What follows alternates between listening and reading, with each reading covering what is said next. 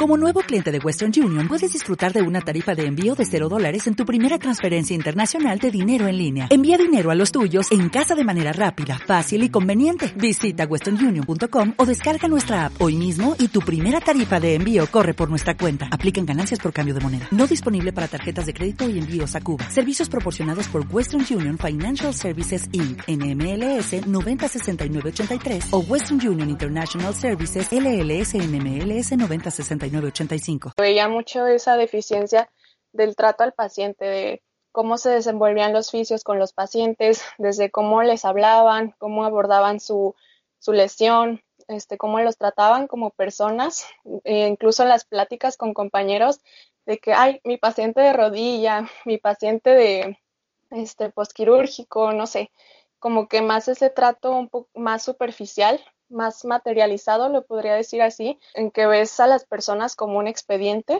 y no literal como quienes son.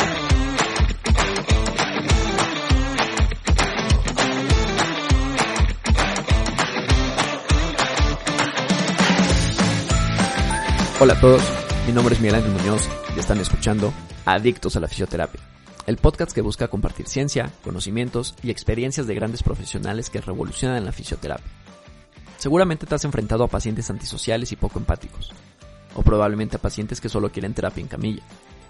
¿Cómo podemos hacer un cambio en nuestros pacientes?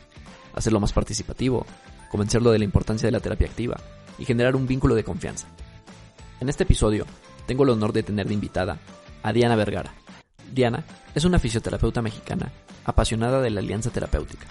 Actualmente es una de las creadoras de contenido digital en Dubium, que es una cuenta dedicada a la fisioterapia enfocada principalmente a la anatomía. Conocer más sobre el tema de hoy, cómo lograr una alianza terapéutica exitosa con nuestros pacientes. Yo soy Miguel Ángel Muñoz y esto es Adictos a la Fisioterapia.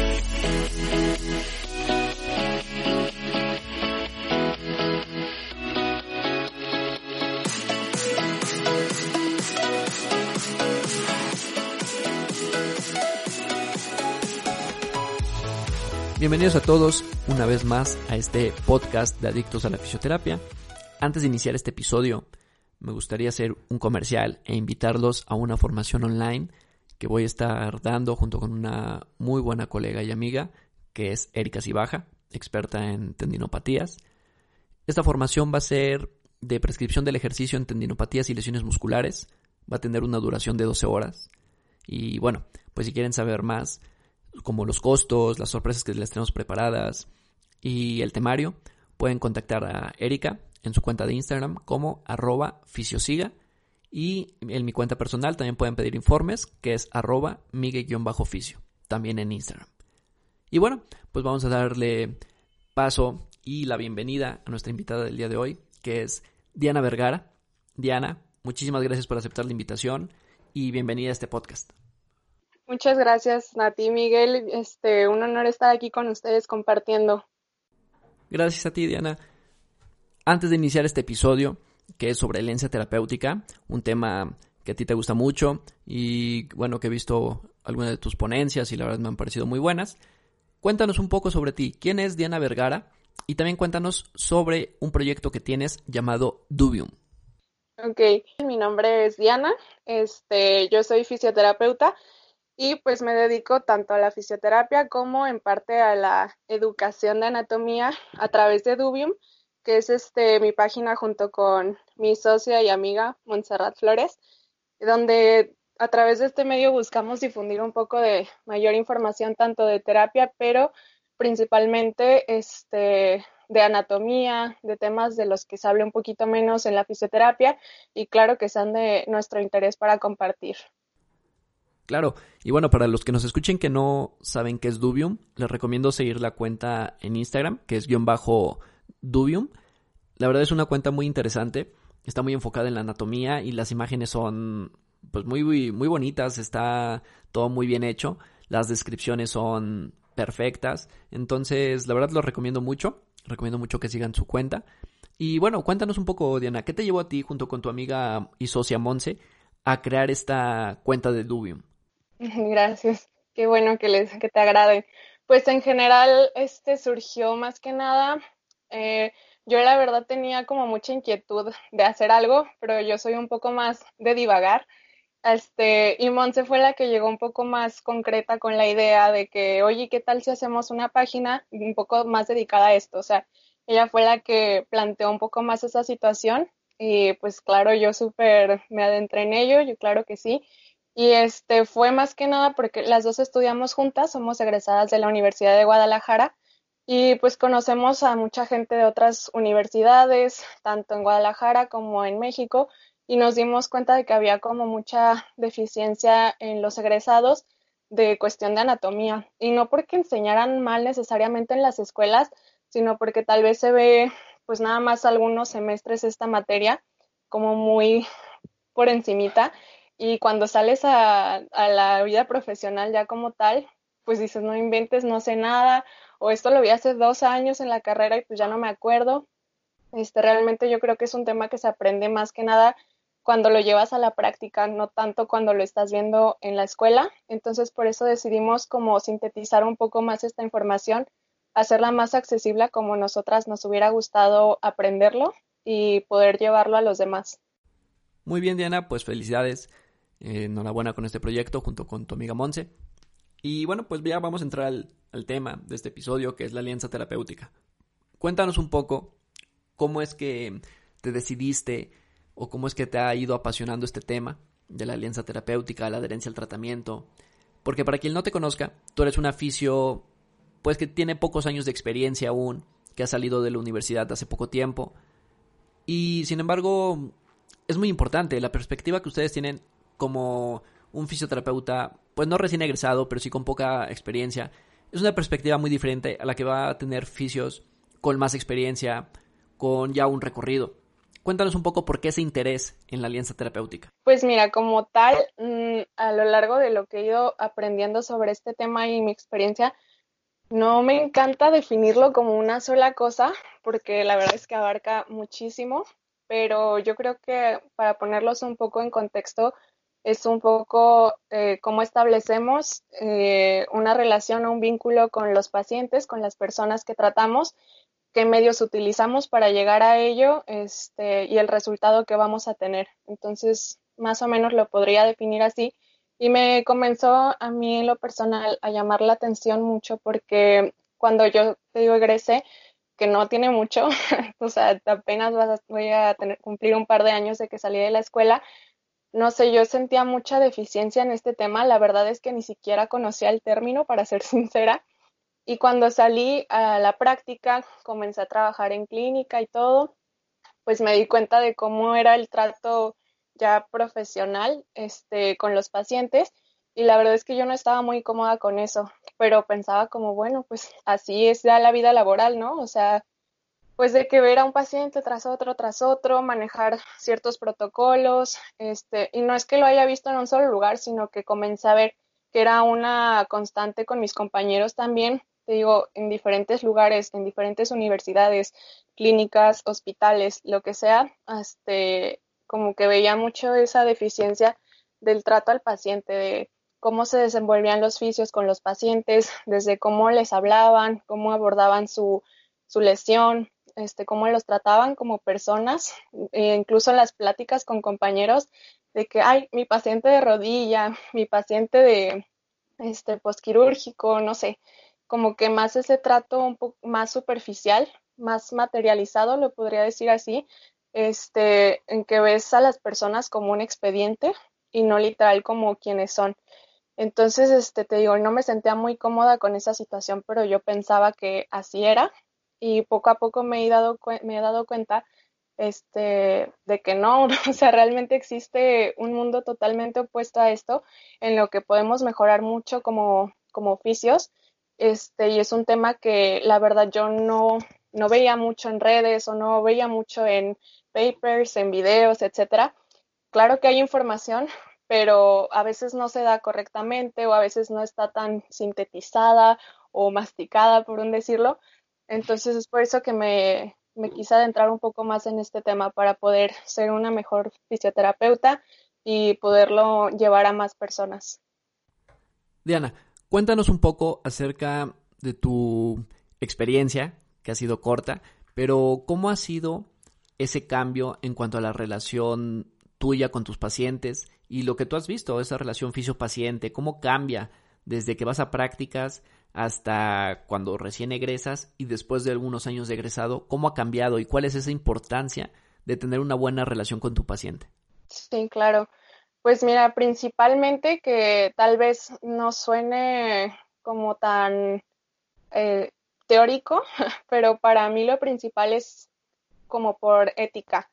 Este, siento que esta ética nos va a llevar obviamente a ser más profesionales y yo pienso que el cómo trates a tu paciente va a determinar mucho quién eres como persona. O sea, y para mí es totalmente la típica frase de que trata a los demás como quieras que te traten. Entonces, como yo empecé a tratar pacientes y empecé a ver cómo otros fisios trataban a sus pacientes, era lo que yo decía como, a ver, la verdad a mí no me gustaría que me trataran así o de que realmente el paciente se está sintiendo cómodo con la atención que le estamos brindando. No solo yo, o sea, pues hay muchísima gente, muchísimos fisios y yo como recién egresada, pues no tenía la experiencia de saber cómo se atendía realmente a un paciente o no, no había visto cómo lo hacían los demás, este, simplemente pues compañeros, maestros, etcétera. Y yo creo que es muy importante que tú vayas forjando tu propio criterio, no solo en base a tu experiencia, sino puedes basarte también en la trayectoria de los demás, pero sin querer copiar lo que, ay, bueno, es que fulanito lo hace así, o sea, yo no voy con la bandera de que yo tengo la, la verdad absoluta, Simplemente es como mi opinión en base a lo que yo he visto y lo que he vivido. Y por como comentas, como soy recién egresada, pues sí creo que tengo una perspectiva diferente a la que podría tener un fisio que ya egresó hace muchos años. Tenemos una educación muy distinta, un contexto muy diferente a lo que era la fisioterapia antes, a cómo ha ido revolucionándose en cierta manera, a cómo nos hemos ido actualizando. Entonces, este, yo creo que también la sociedad ha influido muchísimo en este cambio de la fisioterapia, en cómo percibe la gente la fisioterapia, etcétera. Con toda esta importancia que nos estás contando, ¿tú cuál crees que es la importancia de la historia clínica para poder conocer más a nuestro paciente? Pues mira, también te digo, mucho basado en mi experiencia y cómo lo llegué a vivir yo, pues de recién egresada, eh, no, no solo recién egresada, sino cuando empecé yo a trabajar por mi cuenta, porque te comento que primero trabajé en alguna clínica, este, pues yo ya de que no, sí, yo la armo, claro, vengan pacientes, entonces este llegaban y todo, este, y según yo con mi historia clínica, todo muy estructurado a como lo había aprendido en la escuela, a como me habían dicho los otros fisios de que tienes que preguntarle esto y esto y esto y yo como que ni sabía para qué, ¿verdad? O sea, yo de, ah, sí, esto seguro me va a servir porque lo tengo que tener anotado, pero en realidad como que me di cuenta de que estaba, como te digo, apreciando más una estructura, un expediente que a la misma persona. Y yo detectaba así como, obviamente las personas, los pacientes al venir con nosotros, pues claro que no quieren a un robot que los esté atendiendo. O sea, yo creo que buscan este lado humano y cálido también de nosotros como personal de la salud y todo. Entonces, este, yo creo que si te brincas este proceso en el que puedes entablar, establecer un vínculo con la persona, este, no a nivel de que, pues como poniendo una barrera, sino adentrándote un poquito más, eh, involucrándote tal vez un poco, podría decirlo, emocionalmente, al eh, ser un poco más empático y pensar en qué está viviendo la persona al verte a ti, o sea, tratar de ver como un reflejo y ponerte en su lugar y decir como, bueno, ¿qué, qué me, cómo me va a atender esta persona, qué experiencia puede tener y todo. Este, entonces yo creo que es muy importante desde un principio poder estipular este, una alianza terapéutica con el paciente porque de lo contrario, eh, como que las consecuencias que trae no, no establecer una alianza terapéutica es que no logras, en primer lugar, yo pienso una adherencia al tratamiento. O sea, tu paciente desde un principio no se va a sentir cómodo contigo o te puede percibir, como te digo, medio robotizado, de que la verdad le valgo a este brother, entonces, pues ni hablar, o sea, nada más me quiere sacar dinero, lo que sea. Este, entablar confianza, de que realmente el paciente vea que sí te interesa, que le quieres aportar un beneficio y que no nada más le quieres extraer el aspecto monetario en sí. y que el paciente pueda lograr no solo recuperarse, sino realmente aprender más de la fisioterapia, más sobre sí mismo, sobre su lesión, eh, la percepción que tenga de sí mismo. O sea, yo creo que involucra muchísimos aspectos psicológicos de la persona y no nada más quedarnos como con la superficie que llega, que veo la lesión y nada más se la quiero quitar o le quiero curar su dolor sino ver más allá para que realmente la persona se lleve un beneficio y no solamente una pasadita de ultrasonido, de electro, lo que sea. Claro, yo también considero que la historia clínica es pues algo muy importante, ¿no? La primera impresión y bueno, creo que lo has explicado perfectamente. Pero siempre va a haber y nos vamos a topar con pacientes de todas características, ¿no? Desde el paciente muy amable, hasta un paciente poco empático y serio, callado. ¿Tú cómo afrontas ese tipo de pacientes? Sí, mira, no sé si en parte es como carácter, pero yo suelo ser un poco simple en ese aspecto de que mm, yo me río mucho. Eh, la verdad que no es forzado, pero yo pienso que sí influye mucho también que les esté sonriendo. O sea, el que ellos noten tu actitud y tu energía va a influir muchísimo y pienso que va a ser una determinante en cómo se vaya a llevar toda la terapia. Porque si tu paciente llega de por sí con malestar, con enojo, frustraciones, etcétera, y tú lo ves y dices, ay, no, qué hueva de persona, o sea, eso se percibe, o sea, la persona lo va a percibir así como tú percibes su, su malestar, su incomodidad, sus emociones, y de ahí yo pienso que ya rompiste o bloqueaste este, ese vínculo que podían establecer. Entonces yo creo que sí es importante, como te digo, trabajar mucho en ti, estar preparado mucho a nivel emocional, anímicamente, para poder recibir a las personas. O sea, yo pienso, te digo, quizás hay oficios muy serios y todo, yo no digo que esté mal, es como yo lo trato de hacer, de representar un poco de que alegría, este, como un poco más jovial, como para que se sientan ellos más en confianza, más a gustos, que más a gusto, que está un ambiente más ameno, etcétera. Entonces yo creo que con que seas tú mismo y puedas brindar un poco esta calidez, eso ya de principio eh, puede ser una apertura a que haya un vínculo. Claro, de acuerdo contigo, Diana. Pero ahora veamos la otra cara de la moneda. El fisio.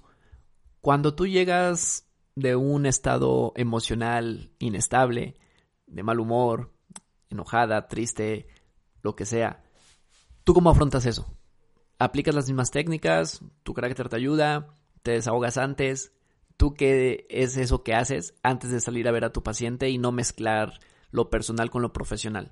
Eh, pues aquí va un poco muy a nivel emocional tal vez, pero yo trato de hacer como un poco de introspección, este, de que, a ver, si ya sé que va a venir mi paciente y me acabo de pelear con alguien, ok, me voy a dar un momento para pensar, para como que sacarlo, desahogarme, este, no sé, quizás hacer un poquito de ejercicio, o incluso hasta ponerme a lloriquear o lo que sea, este, y pensar como, a ver, esto lo voy a dejar de lado ahorita, está bien que lo sienta, este, pero ahorita no soy yo lo importante. O sea, como que en ese momento me gusta dedicar toda mi atención a la persona que tengo enfrente. Yo creo que este no se trata de mí en ese momento, no se trata de que, ay, no, o sea, voy a estar súper incómoda porque viene un paciente y estoy triste. O sea, yo creo que ahí lo importante va a ser la persona, cómo se sienta esa persona. Entonces sí trato como que, ok, lo, me desahogo, lo dejo de lado y quizá al ratito vuelvo a llorar o quizá al ratito se lo platico a alguien o lo que sea. O sea, pero en ese momento tener muy claro el por qué estás haciendo las cosas, este quizá volver un poquito a por qué estudiaste fisioterapia, de que por qué te importa la persona y pues que quieres lo mejor para él, ¿no? No no eres el centro de atención en ese momento. Y también hay otra parte importante que son las palabras. Ese vocabulario que llegamos a manejar con nuestro paciente, la, y sobre todo la primera vez ¿Tú qué opinas de eso? ¿Qué importancia tiene? Es decir, ¿será importante no mencionar la palabra crónico? Porque a veces nuestros pacientes lo refieren a algo que no tiene cura, cuando no es así. Entonces, ¿tú le das importancia a esa parte o pasa por desapercibido? Mira, hay, dos partes. Una eh, se puede explicar de otra manera, que ahorita lo puedo abordar un poco más. U otra que hay veces que los pacientes ya traen ese vocabulario, este, porque ya fueron con mil fisios, con mil médicos, tienen su diagnóstico o su lista de diagnósticos de que, oye, es que yo tengo esto, esto y esto, o sea, y me tienes que hacer no sé cuántas cosas, o sea, que ellos ya traen esta parte. Entonces, lo que yo implemento en ambos casos este, es como la educación, explicarles bien a los pacientes por qué les sucede lo que les sucede, qué está pasando realmente en su interior, porque muchas veces, como dices, traen el término, ¿no? De que dolor crónico. Y no, pues ya valí. Entonces yo les explico como, ah, no, o sea, pero es que es esto, esto y esto, es que realmente está pasando esto en tu cuerpo, es que realmente el dolor es esto, o te va a doler por, si haces como, no sé, como más bien explicarles todo el panorama de realmente el significado de las palabras, de lo que les dicen o de lo que escuchan o de lo que se meten a buscar en Internet, para que ellos sean conscientes y que te, digo que tengan esta percepción de sí mismos, de por qué están sintiendo eso, de por qué les sucede eso, de cómo está funcionando esa patología en sus, en sus tejidos como tal, etcétera. Y para mí eso ha sido como la herramienta más valiosa, la educación, porque una vez que entienden los pacientes este, este dolor, esta patología, esta incomodidad, como que, no sé, ya haciéndolo consciente, baja muchísimo la sintomatología o ya saben por dónde sí, por dónde no. Entonces yo creo que esta educación es lo más importante independientemente de los términos. Este, el que tú seas sincero, el que expliques, el que seas, no sé, que propicies que tu paciente también aprenda, no nada más querer decirle, no, sí, es que tiene esto y va a tener que venir conmigo todos los días y depender de esto, sino que realmente se lleven algo más que les dure pues toda la vida, no sé, como tal. Muy bien, Diana. Pues por lo que tengo entendido, tú eres de esas fisios que trabajan de acuerdo a la evidencia científica. Y mencionas dos cosas importantes, que es la adherencia al tratamiento y la otra, la parte de la educación al paciente. ¿Cómo se le puede hacer, o tú que implementas, cuáles son esas estrategias que tú implementas para que tu paciente que viene ya con un tratamiento a lo mejor previo de fisios anteriores, donde no les ha dado resultado lo que le han aplicado, puedas educarlo de que lo que tú le vas a hacer va a ser un trabajo más activo, más de ejercicio, más basado en evidencia, que cosas empíricas o en camilla, que probablemente eran cosas que le hacían anteriormente. Entonces, ¿tú cómo educas a tu paciente en ese sentido? Sí, mira, mm, todo, como te digo, en lo que a mí me ha tocado vivir, experimentar con estos pacientes, siendo muy sincera, no con todos he tenido éxito en ese aspecto. O sea, muchas veces yo acá súper chida con mi educación y explicándoles aquí hacemos las cosas así, diferente, bla, bla, bla pero realmente hay muchos pacientes que dicen como no manches con quién vine a dar, o sea, yo no quiero esto, yo quiero volver a mis sesiones de, de una hora de electroterapia o de una hora de masaje relajante para mi lesión, o sea, sí es difícil, pero yo creo que, bueno, no sé, realmente yo soy muy de métodos o de pasos y así, no me refiero tanto a métodos de fisioterapia en general, este, como que yo busco estructuras para poder tener un poco de más guía en este proceso. Entonces, este, yo creo que así como la alianza terapéutica en muchos estudios, videos, en lo que sea, he visto, he aprendido, que es muy importante implementar primeramente tres cosas, que son eh, plantear los objetivos, que de ahí van a venir tanto los objetivos del paciente para posteriormente tú poder plantear los tuyos. ¿Qué quiere el paciente? Este, ¿Qué busca? No como pensar primero de que, ok, si tiene esto, automáticamente voy a decir, entonces tenemos que trabajar la marcha, tenemos que trabajar tal músculo, sino pensar primero el paciente quiere correr, el paciente quiere jugar con los nietos, el paciente quiere seguir trabajando, ah, ok, ya en eso tú ya sabes por dónde te vas a guiar. Entonces eso sería como el primer paso, planteando los objetivos. Luego el segundo paso sería los medios, pensar a través de qué lo voy a realizar y esto totalmente, como digo, basado en el paciente, pensar eh, a qué quiere llegar mi paciente, pero ok, le gusta jugar fútbol, le gusta nadar, le gusta salir a caminar en las mañanas, ok, esos van a ser tus medios, puedes irlo implementando este, trabajar estos objetivos a través de ciertos hábitos que tu paciente ya tenga. De ahí puedes aprovechar y tomar para poder entablar tú tu tratamiento, basándote en lo que le gusta a tu paciente, porque está el otro lado de la moneda que no le gusta hacer.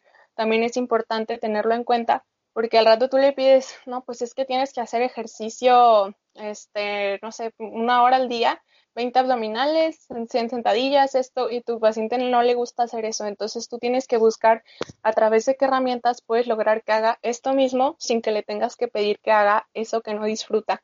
Porque esto la verdad que no lo va a llevar a ningún lado. O sea, todos sabemos que al hacer algo que no estamos disfrutando, que no nos gusta, yo creo que nada más nos desgasta más, nos desmotiva, eh, lejos de querer llegar al otro lado que es que tenga éxito en el tratamiento, ¿no?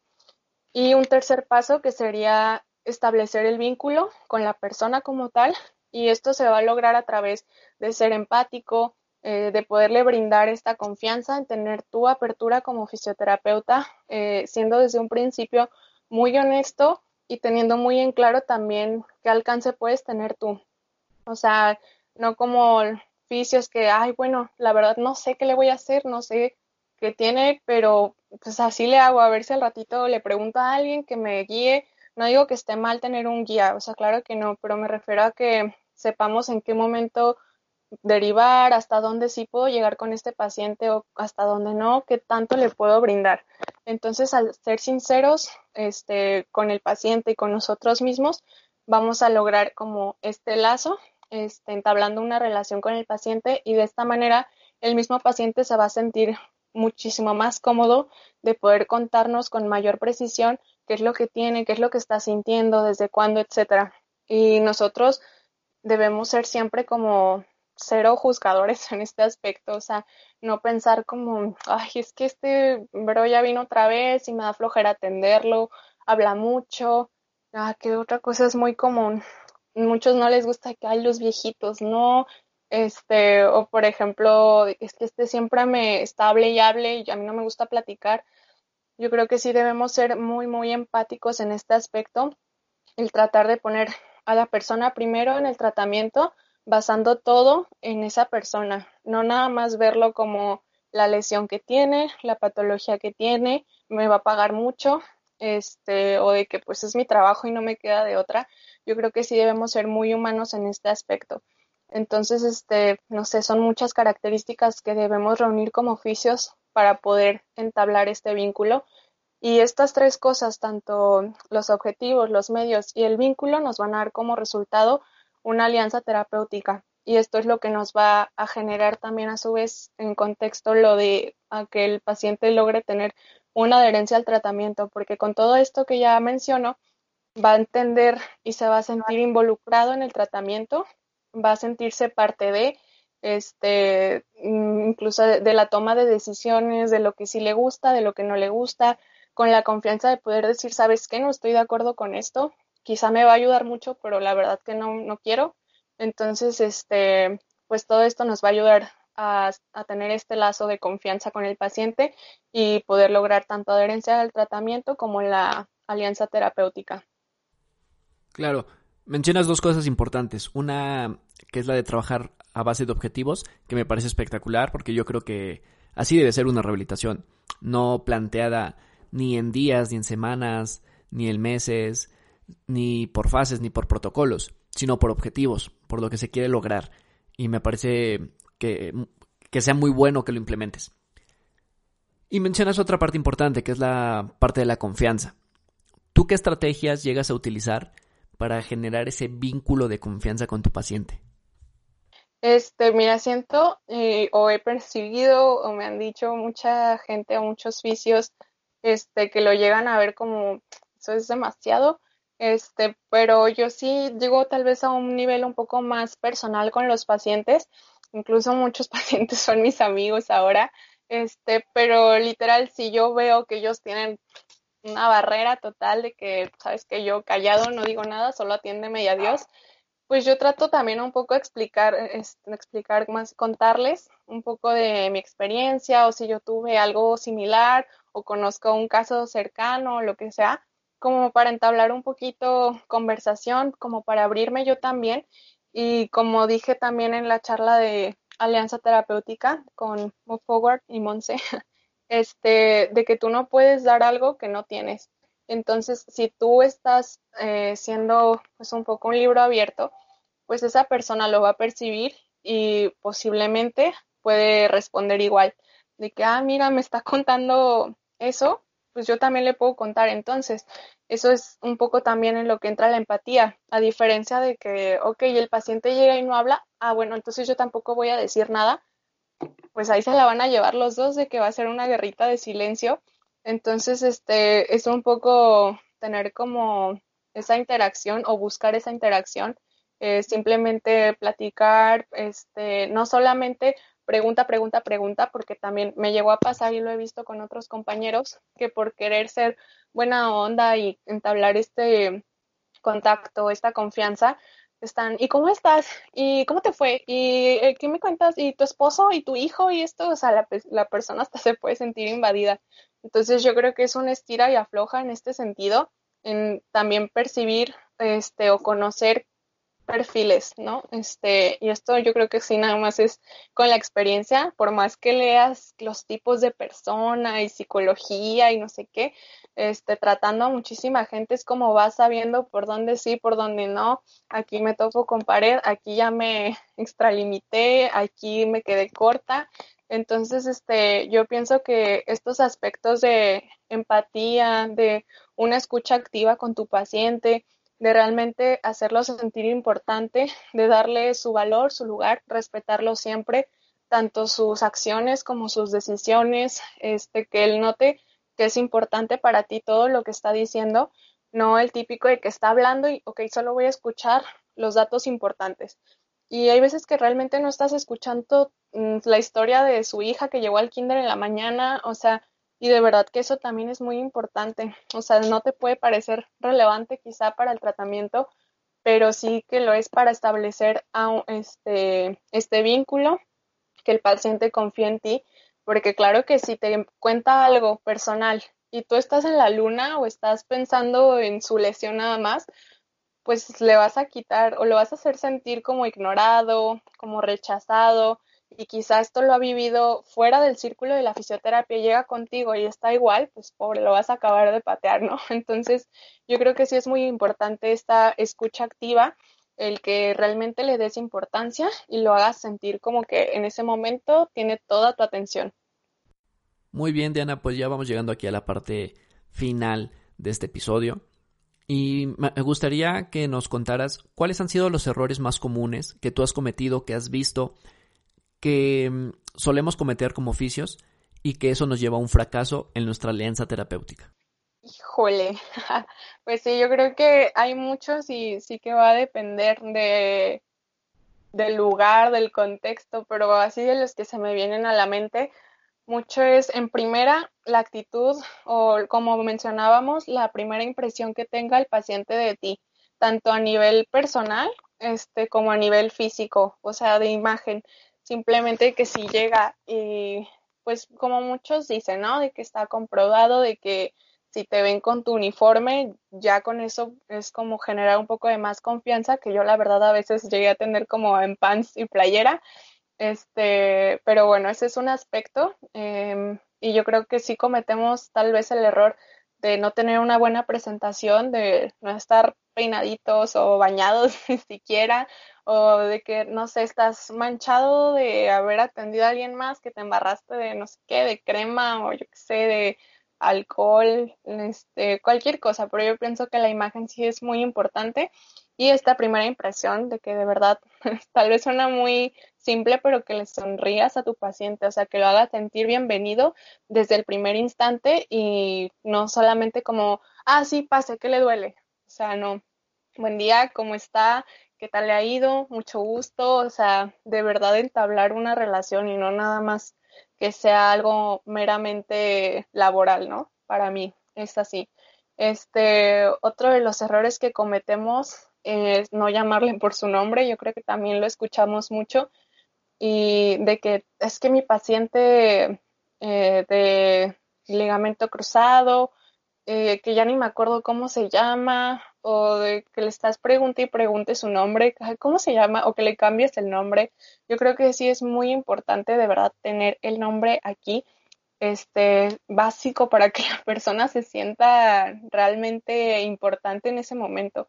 Si no va a decir, pues oye, ¿qué, está, qué trae este brother en la cabeza? O sea, que no se puede aprender ni mi nombre, ¿no? Este, aunado a esto de estarle preguntando el nombre, quizá el estarle preguntando lo mismo varias veces, como de que, ay, es que no lo anoté. ¿Dónde le dolía? Ay, ¿desde cuándo le dolía? O cada sesión. Pero ¿desde cuándo? O sea, como estar, ser repetitivo en este aspecto, al paciente nada más le van a llegar señales de que no me está poniendo atención. O sea, está en la luna. Eh, otro que cometemos es como brincarnos esta parte de educación de explicarle al paciente su lesión, que era lo que ya te había comentado, que pues la educación es una herramienta súper importante que tenemos hoy en día ya en la fisioterapia de poderle dar toda esta información al paciente, no como la vimos en la escuela ni como la vimos en el paper, en la conferencia, sino pues ya sintetizada, como, como creo que lo va a entender una persona que no estudió esto, no basándonos en términos súper extravagantes, etcétera. Este, yo creo que ese es otro de los errores.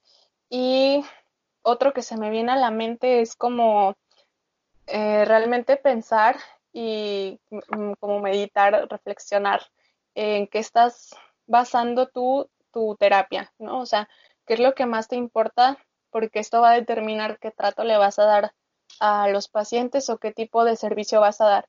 Porque también me he topado con mucha gente que lo que más les importa es ganar dinero y digo, no está mal, claro que de esto vivimos, pero realmente como que centras tu atención tanto en eso que dejas de ver a la persona como persona y la ves como un ingreso.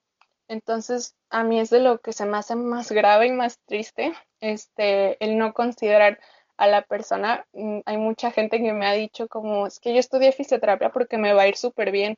Y ya en automático como que eso se nota, no digo que todos, eh, pero lo he visto, se percibe a la hora que trata a la persona, dice, pues claro que se ve que solo quiere su dinero, o sea, ah, ¿sabe qué? Tiene dolor de cuello, no sé ni qué tenga, pero pues venga a 10 sesiones y págueme de una vez todas y así. Ya desde ahí rompiste el lazo que podías establecer con tu paciente porque qué confianza le vas a dar de que no le explicas bien, no lo atiendes bien, no le dices por su nombre. O sea, yo creo que es muy importante que de verdad nos planteemos en que estamos centrando nuestra atención al dar una terapia. Perfecto, Diana. Pues ya para finalizar, una última pregunta sería, ¿cuáles son las características que tú consideras de un buen fisioterapeuta, las cuales te van a llevar a un éxito en tu alianza terapéutica? Eh, yo creo que, mm, aunando un poquito esto de los errores, yo creo que siempre debemos tener muy en cuenta la presentación, aunque a algunos les puede parecer muy superficial, pero sí es muy importante este, qué imagen le vamos a dar eh, tanto a los colegas, podría decirlo, como a los fisios, digo, a los pacientes. Realmente una imagen profesional va a decir mucho de, de tu trabajo. Entonces, de primera mano, tu imagen, este, el cómo te dirijas a tu paciente eh, qué palabras utilices. No me refiero a términos médicos, términos de fisioterapia, sino que pues seas educado, ¿no? O sea, sí que seas tú, pero que también te dirijas a tu paciente con mucho respeto. No, este, realmente de principio no es tu amigo. Y aunque sea tu amigo, cuando tratas al paciente, pues dejas de ser este el papá, dejas de ser la hija, dejas de ser la nieta y eres un profesional. Entonces, como que sí, siempre eh, buscar entablar esta relación, pero a su vez con, o sea, separando que sí va y que no a nivel profesional. Este otro aspecto que yo creo que es muy importante que debemos tener es ser totalmente sinceros con nuestros pacientes, no también no ser como egocéntricos en el aspecto en de que no, sí, mucho gusto, yo soy Diana, estudié en España y me fui para acá y hago esto, hago aquello, tengo tales certificaciones. O sea, yo creo que a tu paciente lo que le importa es cómo lo vas a tratar, no todos los títulos que tengas en la pared colgados. Entonces, este, yo creo que lo más importante es ser humanos, tener esta calidez, este, ser muy empáticos y poder brindar esta escucha activa de, de tu paciente, de la persona que tengas enfrente, de realmente verla como persona, no como nada más, y poder involucrar todos estos aspectos eh, para poder lograr una alianza terapéutica como tal. Y esto pues nos lleva a ser un mejores vicios. Muy bien, Diana.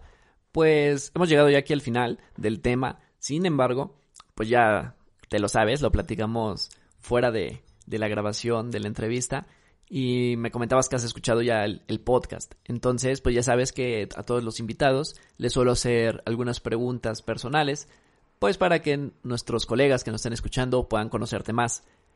La primera pregunta sería, ¿qué fue lo que te motivó a estudiar fisioterapia?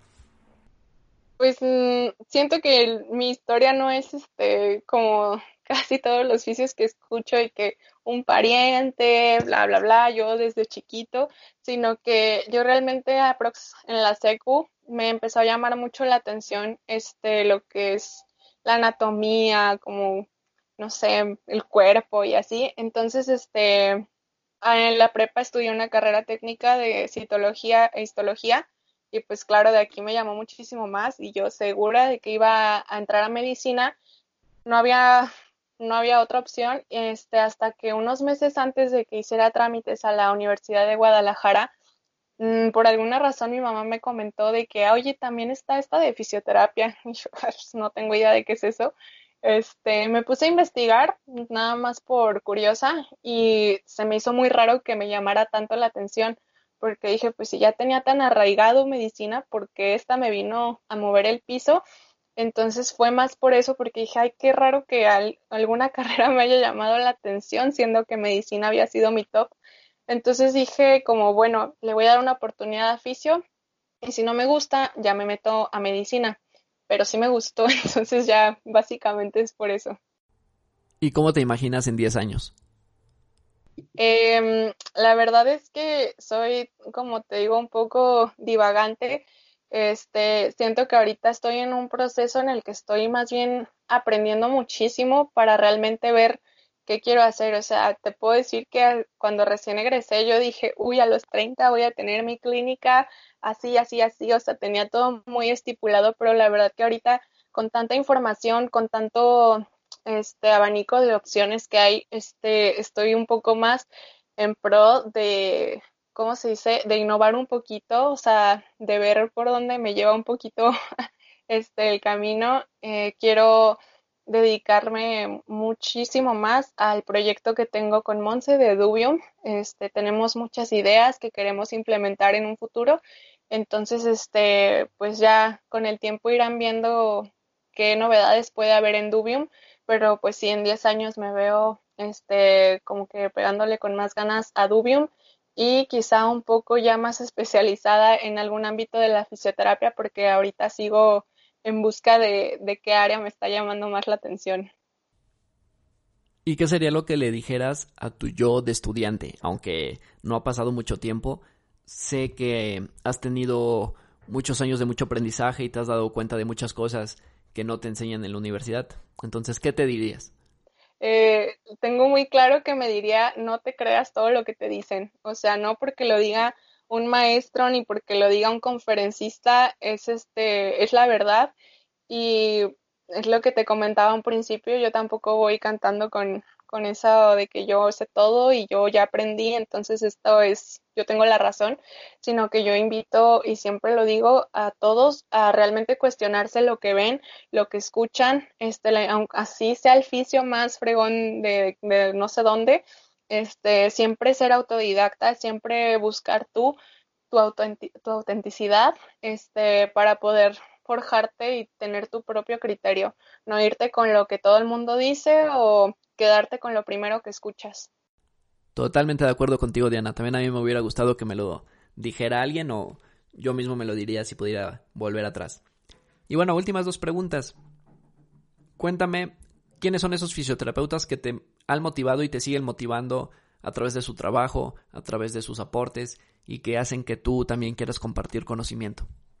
Mm, pues ha ido evolucionando pero la verdad que ahorita mis tops yo creo que son Álvaro Pinteño, no sé si lo has escuchado, ya ves que también habla mucho de fisioterapia, de alianza terapéutica. Este, la verdad que se me hace muy interesante su contenido y más porque está todo muy respaldado y con su sustento. Entonces, este, me parece que es el tipo de contenido que deberíamos consumir más, no cosas tan al aire. Este, y la verdad que también eh, admiro mucho el crecimiento y la manera en que ha llevado su camino eh, Luis Montoya, del Infologist, que también estuvo aquí contigo. Este, de verdad, se me hace como muy padre la manera en que están apoyando a todos los fisios, a todo el gremio, a poder ir creciendo, realmente aprender las cosas de una manera diferente a la que convencionalmente se ha visto, a impulsar más a los fisioterapeutas a reflexionar lo que realmente estamos haciendo y cómo lo vamos a llevar en un futuro. Muy bien, y ya, la última pregunta. Si tú fueras la host de este podcast, ¿qué te preguntarías? Híjole, no estaba preparada para esta pregunta. ¿Qué me preguntaría? Pues mira, está muy simple, pero yo soy muy fan de los podcasts y escucho mucho en otros podcasts que preguntan esto y por eso yo creo que es lo que me preguntaría de que a ti, ¿a quién más te gustaría escuchar en este, en este podcast? Y pues claro, también mi admiración total eh, para Monse. Monse de verdad este, me ha impulsado muchísimo a hacer como todo lo de Dubium. Admiro mucho que es como eh, muy creativa con sus ideas. Entonces esa sería mi pregunta. ¿A quién querrías ver? Pues a Monse. Sí, seguro que la vamos a invitar estoy seguro que nos va a aportar demasiado, igual que tú. Y bueno, pues antes de despedirnos, Diana, cuéntanos un poco dónde pueden seguirte, dónde pueden conocer un poco más acerca de Dubium y dónde pueden encontrar tu charla de Alianza Terapéutica para los que quieran profundizar más sobre este tema. Eh, pues sí, tenemos redes, de verdad que en casi todas las plataformas nos dio un ataque de que, pues, ¿por qué no estar en todos los medios posibles? Nuestra página principal es en Instagram, que es guion bajo dubium, eh, que significa dudas para todos los que tengan la duda de qué es, que siempre preguntan. Este, y también estamos en YouTube, Pinterest y Twitter como Dubium. Este, y más específico, esta charla de Alianza Terapéutica en conjunto con Mon la, la pueden encontrar. Tenemos el link en nuestra biografía de, de Dubium en Instagram. Perfecto, pues ya para todos los que nos estén escuchando ya saben dónde seguir a Diana y a Monse en su cuenta de, de Dubium y si quieren ver su ponencia, está increíble, deberían buscarla, está relativamente corta y la verdad vale mucho la pena. Y bueno, Diana, pues muchísimas gracias por haber aceptado la invitación. Muchas gracias por todo lo que nos aportaste en este episodio. Quedan las puertas abiertas para cuando gustes volver a compartirnos información sobre cualquier otro tema. Y también para Monse, a quien le mandamos saludos. Y de verdad, pues muchas gracias por tu tiempo. No, muchas gracias a ti. Yo encantada de haber estado aquí, de compartir este rato y platicar sobre este tema que me, me, fascina. Entonces, muchas gracias por la invitación y felicidades porque tu podcast está muy padre. Muchas gracias, Diana. Y bueno, pues espero que les haya gustado este episodio de Adictos a la Fisioterapia. Recuerden que pueden seguirnos en Facebook e Instagram como arroba adictos a la fisioterapia y arroba migue-fisio. Y si les gusta este podcast, recomiéndelo con algún otro colega que crean que puede interesarle. Recuerden también que pueden inscribirse a nuestro curso online de prescripción del ejercicio en tendinopatías y lesiones musculares que voy a estar dando junto con mi colega y amiga Erika Cibaja. Lo vamos a estar dando la tercera semana de junio y ojalá puedan entrar. La verdad es que son meses de trabajo que hemos estado planeando y queremos compartirlo todo lo que, lo que sabemos. Muchas gracias a todos por acompañarnos en este episodio y nos escuchamos el próximo viernes de Adictos a la Fisioterapia.